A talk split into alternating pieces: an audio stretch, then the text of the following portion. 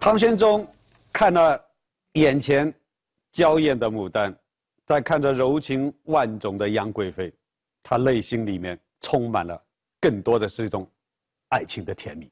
我们真的不能不佩服李白啊！他不仅仅把眼前的景、眼前的人写得那么传神，更重要的是，他非常懂得心理学，非常注意把握唐玄宗的心理。所以这场春天的聚会。真是写出了一种和谐的、欢快的这么一种氛围。根据李龟年的回忆，李白在写了这三首诗之后，唐先生对他怎么样的呢？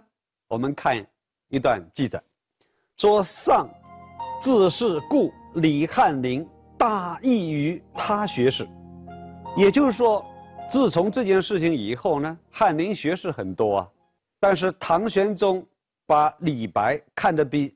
其他的翰林学士都要高，一般来说，皇帝那么高看他，李白当然也很高兴。他觉得一直想望中的政治中的春天，应该不远了。在那片秀美的春光里，无论是娇美的牡丹，还是明艳的贵妃，都在李白的笔下巧妙地融为一体，令人心醉神迷。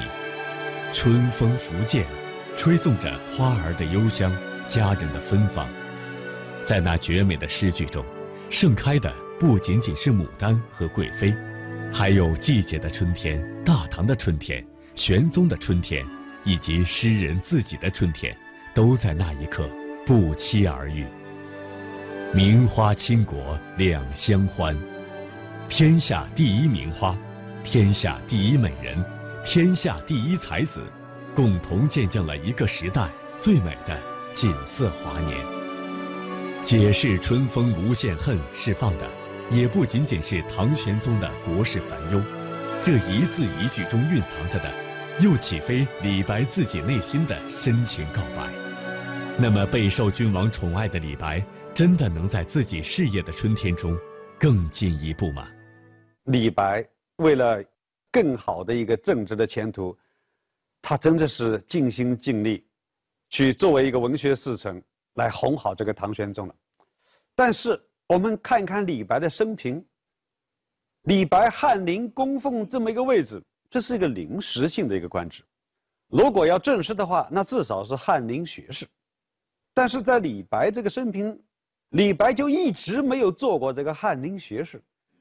那意味着什么呢？那就意味着李白他的官职升迁的非常的慢，可能李白越来越失望。再加上在宫中这个两年的时间，也看到了宫中的一些政治斗争非常的激烈。李白觉得以他的个性，在这个舞台上，他恐怕会越来越失望，也不是他所擅长的地方，所以他可能慢慢的认清了自己。所以在天宝的三载，也就是七百四十四年，李白正式的向唐玄宗报告，就希望他放他还山。重新回到他以前自由自在的一个生活。那么李白在宫中的两年，为什么政治上没有大的发展呢？他明明是得到了唐玄宗的喜欢啊。那么这两年究竟发生了些什么事情，来阻止了他政治上的升迁呢？我觉得至少有两个人在李白的仕途上造成了障碍。第一个是杨贵妃，我们刚才还说了。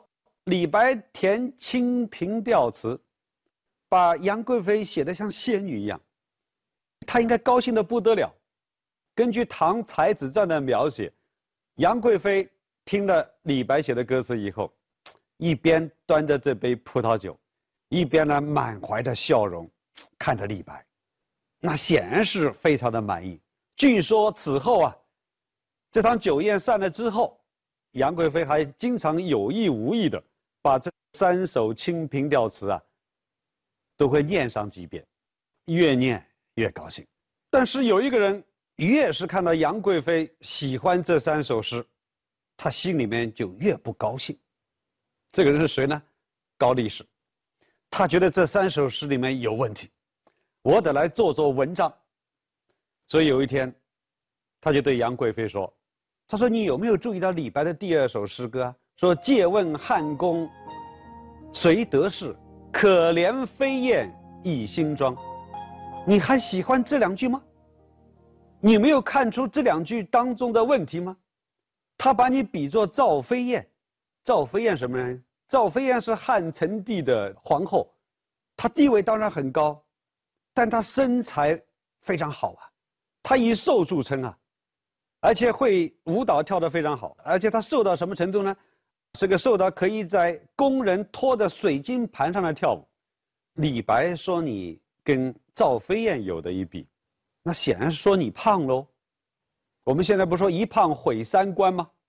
高力士大概说不出这话，但是大概会说，他用你去比赵飞燕，而你跟赵飞燕完全是两种气质、两种身材，这明显是不和谐的一个比方。我觉得里面包含了讽刺，你得好好体会一下。另外，这个比方还有更大的意义，在哪里呢？这赵飞燕这个人结局很惨啊，因为她没有生下儿子。据说，作风也不好，跟宫外的男人接触很多，所以最后被贬为庶人。在贬为庶人之后，赵飞燕也就自杀了。这个杨贵妃，也就最后就果然听信了高力士的话。所以据说后来啊，唐玄宗有好几次要给李白封官，都受到了杨贵妃的阻止。《唐才子传》这样说的，有一句话，我觉得非常值得大家关注。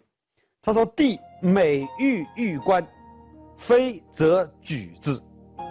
就每次要给李白封官，那杨贵妃就在那里把他阻掉了。杨贵妃一阻，当然是很有力量的。李白为此做了那么多年的努力，那么经过高力士的挑拨之后呢，呃，一下子政治仕途呢，又到了回头的地方。那么我们接下来的问题就是，高力士。”他为什么要这样诋毁李白呢？因为李白，他的原意肯定是没有讽刺的意思的，或者说高力士的诋毁为什么就那么有效呢？高力士在唐玄宗的时代，其实更早，他就已经备受宠幸，在宦官里面他的威望是最高的。那不仅仅皇帝宠幸他，就是宰相，当时宰相像李林甫啊，你那些公主啊、驸马。那对了，高力士都是恭恭敬敬的。你说一个平时备受恭敬的人物，如果在生活中遇到了别人的羞辱，那对这个人的心理造成的影响一定非常大。所以，除了李白之外，没有人敢羞辱高力士啊。但是李白敢啊！李白在翰林供奉的时候，又没有一个正式的职位。既不能变成翰林学士，也不能从翰林学士升到更高的位置，所以他是整天借酒浇愁啊。在天宝二载的早春，唐玄宗曾经把李白喊来，来写了《宫中行乐词》的诗首。其实就是这一次写这个词，李白有点得意忘形了。李白这次写《公众行的词》，也是基本上是醉酒状态。写完了以后呢，大概瞌睡来了。瞌睡来了以后呢，就想睡觉。睡觉当然是要脱鞋子。他看到高力士在旁边，脚就往前一伸，说：“高力士，呃，把我的鞋脱掉，我要睡觉了。”呃，李白是不是故意羞辱高力士呢？有这个可能啊，因为高力士平常飞扬跋扈，大概也是难免的。还有另外一个原因，大家也不要忽略，也就是说，李白这个时候是醉酒状态，他有的时候说话做事可能本身就是缺乏理性的。但不管怎么说吧，高力士面对着李白的喊他去脱鞋，他觉得很惊讶。我在宫中这么多年，从来没有人敢对我这样。你这个李白是何方人呢？他当然只是心里想了。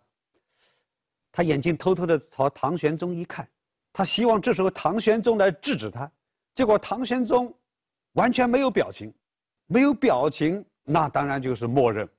高力士就觉得，如果皇帝也让我去帮他脱鞋，那我不脱那就抗旨了，所以满怀着被羞辱之心，高力士呢上去把李白的靴子呢给他脱掉了。李白脱完了靴子。他当然就呼呼大睡了，他可能也没考虑那么多了。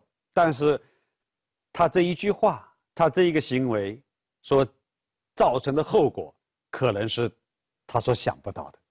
所以李白后来他要决定离开宫中，我觉得像高力士这样的人来处处刁难他，或者说来诋毁他、来排挤他，我觉得应该是有关系的。呃，当然，关于高力士脱靴的版本有很多啊，我刚才讲的只是其中的一个版本。曾经梦寐以求的宫廷生活，其实布满陷阱；曾经引以为豪的帝王眷顾，却脆弱的不堪一击。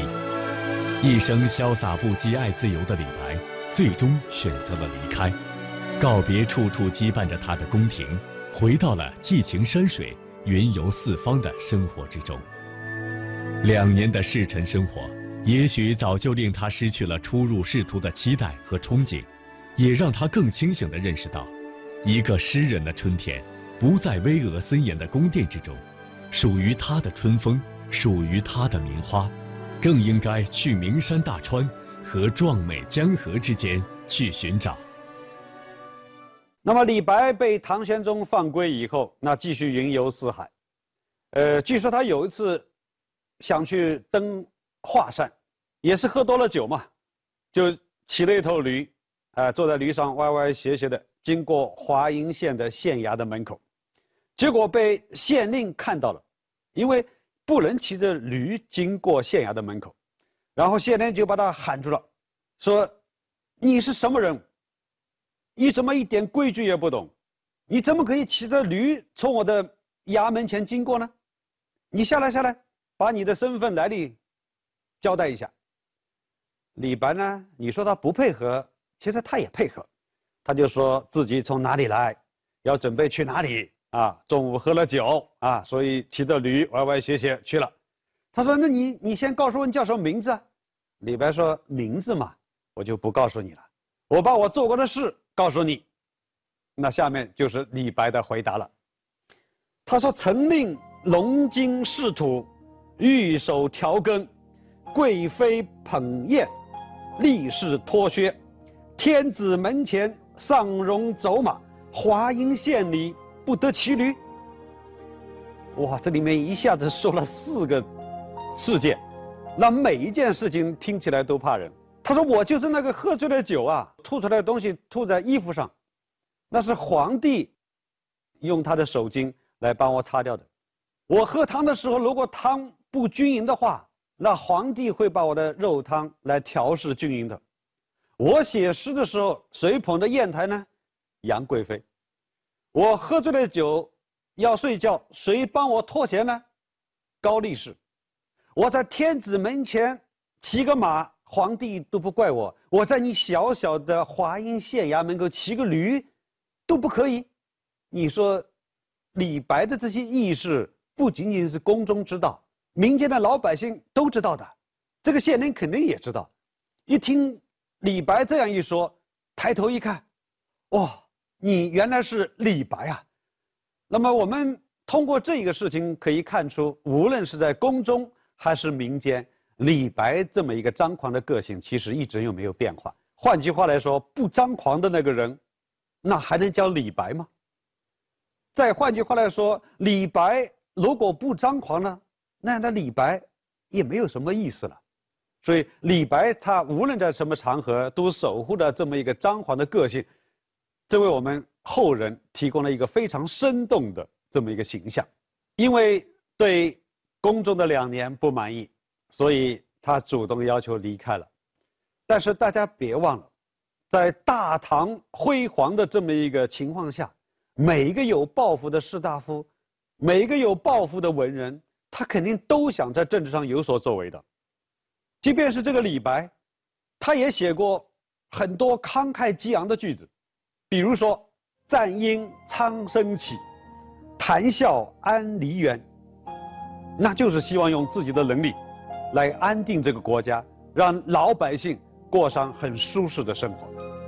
他还写过这样的文字：“奋其智能，愿为辅弼。”使寰宇大定，海县青衣。